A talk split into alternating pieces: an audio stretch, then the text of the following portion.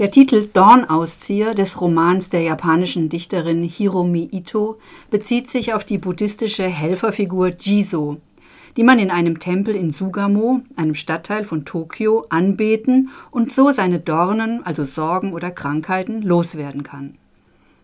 Davon hat die Protagonistin des Romans mehr als genug.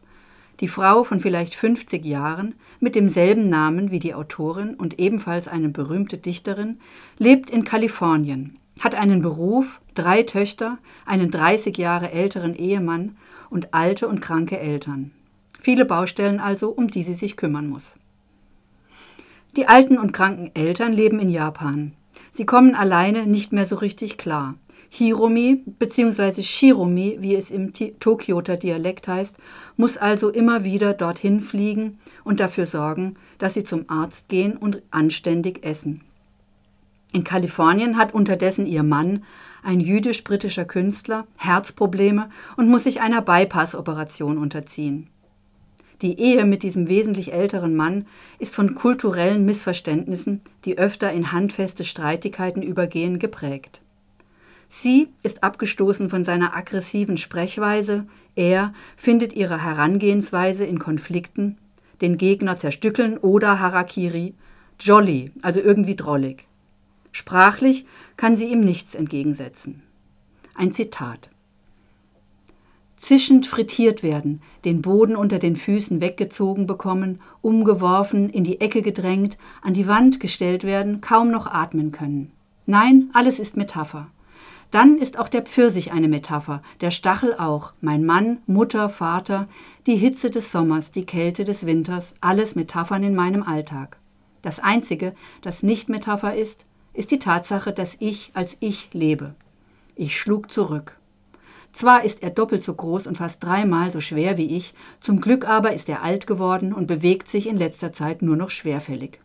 Zudem ist es glücklicherweise sein Prinzip, anderen keine physische Gewalt anzutun. Ich war es, die ihn angriff. Meine Mäusefangtechnik bewährte sich. Er versuchte, meine Hand zu ergreifen und mich abzuwehren, nicht ahnend, dass ich so weit gehen würde. Das nutzte ich aus, bewarf ihn wahllos mit harten grünen Pfirsichen. Nein, Metaphern. Die Pfirsiche rollten wie mit Strom betrieben auf dem Boden herum und stießen aneinander. Die meisten verfehlten ihr Ziel, aber einer traf auf den Oberschenkel meines Mannes und sank ein. Das war gemein. Es hätte ohne Wurfgeschosse ausgetragen werden müssen. Aber ob ich wirklich bereue, was ich tat, ist fraglich. Ihm weh zu tun war meine Absicht. Den anderen nicht zu schlagen sei eine Selbstverständlichkeit, dachte ich. Also biss ich ihn. Egal mit welchen Mitteln, mein Bedürfnis, ihn anzugreifen und ihm weh zu tun, ließ sich nicht unterdrücken. Der Bissabdruck blieb und verfaulte, zumindest meine Verwünschung teilte sich mit. Zugleich geriet ich jedoch in eine absolut ungünstige Position. Es wird oft sehr körperlich in diesem Roman. Die Autorin hat keinerlei Probleme damit zu beschreiben, wie sie ihrer Mutter den Hintern abwischt oder ihrem Mann eine Geschwulst auf dem Rücken ausdrückt. Ekel und Wohlgefühl liegen meist nah beieinander. Alter, Krankheit und Tod sowie die Auseinandersetzung damit sind im Hintergrund des eigentlich heiteren, manchmal sehr komischen Romans ständig präsent. Der Dornauszieher, der fabelhafte Jiso von Sugamo, wie es im Untertitel des Romans heißt, ist für solche Qualen zuständig. Man besucht die Statue im Tempel in Sugamo und kauft vorher Räucherstäbchen, die man dann in einen Kessel wirft. Mit den Händen greift man in den Rauch und streicht ihn über seinen Körper und die problematischen Stellen.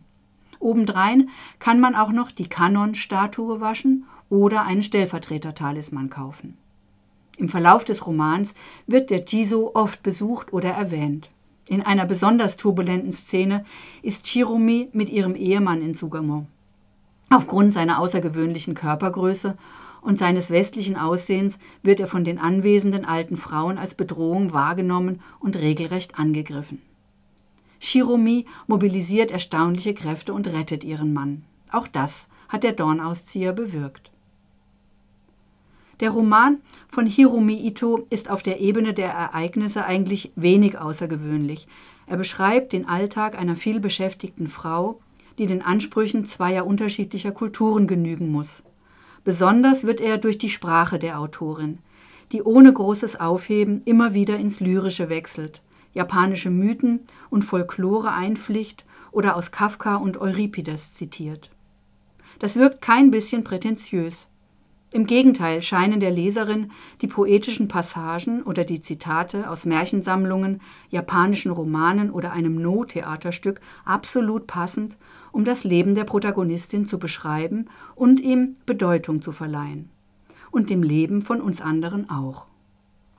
Das war der Roman von Hiromi Ito, Dornauszieher, der fabelhafte Jiso von Sugamo. Er ist 2007 im Original erschienen und wurde mit zwei Preisen ausgezeichnet. 2021 wurde er übersetzt von Irmela Hijia Kischnereit und kam bei Mattes und Seitz heraus.